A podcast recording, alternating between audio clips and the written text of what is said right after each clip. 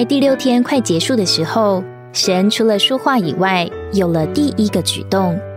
神先用地上的尘土造出了人体，就是人外面的形状，并且在他的鼻孔里吹进了一口生命之气，那泥土做的人就活了过来，成了有灵的活人。为什么神造人是用尘土，而不是用珍贵的金子呢？因为金子并不能产生生命，但当我们把一颗种子撒在尘土里，尘土却会叫种子发芽生长。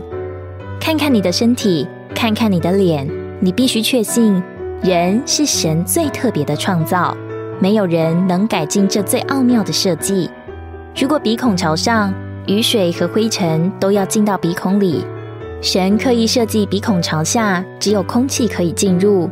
我们的门牙为着切断食物，而臼齿用来磨碎食物，唾液用来润滑食物。尘土造的身体。作为我们外面的表现，也做接触物质界的器官。然后神吹了一口气，人就成为活的魂，有魂做他的人位，并做他接触精神界的器官。而生命之气进到那人里面，就成为人的灵，作为接触神和一切属灵事物的器官，专一用来接受并盛装神。人的灵若是失去了功用，就不能感受到神。因此，我们必须调整我们的灵，运用我们的灵来接触神。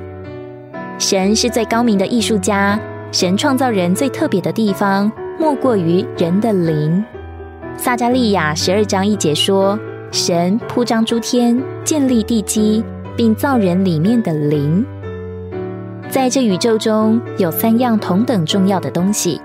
诸天地和人里面的灵，诸天是为着地，地是为着人，人有灵是为着神。人是全宇宙的中心，而人的中心乃是他的灵，这是非常重要的。人里面若没有灵，人就成了空壳子；地上若没有人，地就是空虚的，诸天也是无用的。神创造的人，既然是一个有三部分的器皿，最外面的体，第二层的魂，最深处的是灵，也就有三种需要：物质的需要、精神的需要和属灵的需要。今天我们往往只顾到前面两种需要，而忽略第三种，这就是我们需要有照会生活的原因。也许我们有最精美的物质享受，以及最上好的精神满足。但我们仍然有缺，因为我们需要属灵的享受，我们需要神，因为这灵是耶和华的灯。古时候的人都用油灯，灯里装着油就可以燃烧，可以照亮。在我们里面有一盏灯，可以盛装神的灵做油。我们需要神性的油进来，使灯燃烧并照亮。当神将人造好之后。神看他所造的一切都甚好，在第六天以前，为什么神只说好，在第六天却说甚好呢？虽然神是丰富的，神的福也是丰富的，但在人被造以前，还没有对象来完满的接受神的福。在创世纪一章中，神造所有其他的造物都是各从其类，但是当神造人时，他没有说人是各从其类，他乃是说我们要照着我们的形象，按着我们的样式造人，直到神创造了人。人被造不是从其他各类，而是从神类。神就能在地上看见一种生命之物，能明白他的心意，喜爱他所喜爱的，并拣选他所要的。不仅在外面的样式上。更在里面的思想爱好上都像神，因此能够在地上彰显他，并有权管制，代表他管理全地。于是神立刻将他丰满的福赐给人，这福乃是结果子、扩增、繁增，并遍满地面。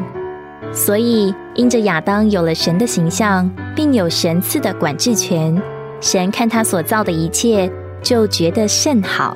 也终于能在第七天结束一切造物的功，安息了。有一次，一位布道家到加州一位朋友家做客，朋友家有一座大葡萄园和大苹果园。朋友对他说：“你是我的客人，我要使你有宾至如归的感觉。如果你喜欢园里的任何东西，请不要客气，尽管自己动手。如果这位布道家想要一个苹果，不是站在树下说‘苹果掉下来吧，掉到我的口袋里’，他所要做的应该是走到树的前面，伸出手摘下来。同样，神已经将他一切丰满的福预备齐全。”说，请拿去。我们需要的也应该是走到神的面前，伸出手接下来。今天的经节，哥林多后书四章七节。但我们有这宝贝在瓦器里，要显明这超越的能力是属于神，不是出于我们。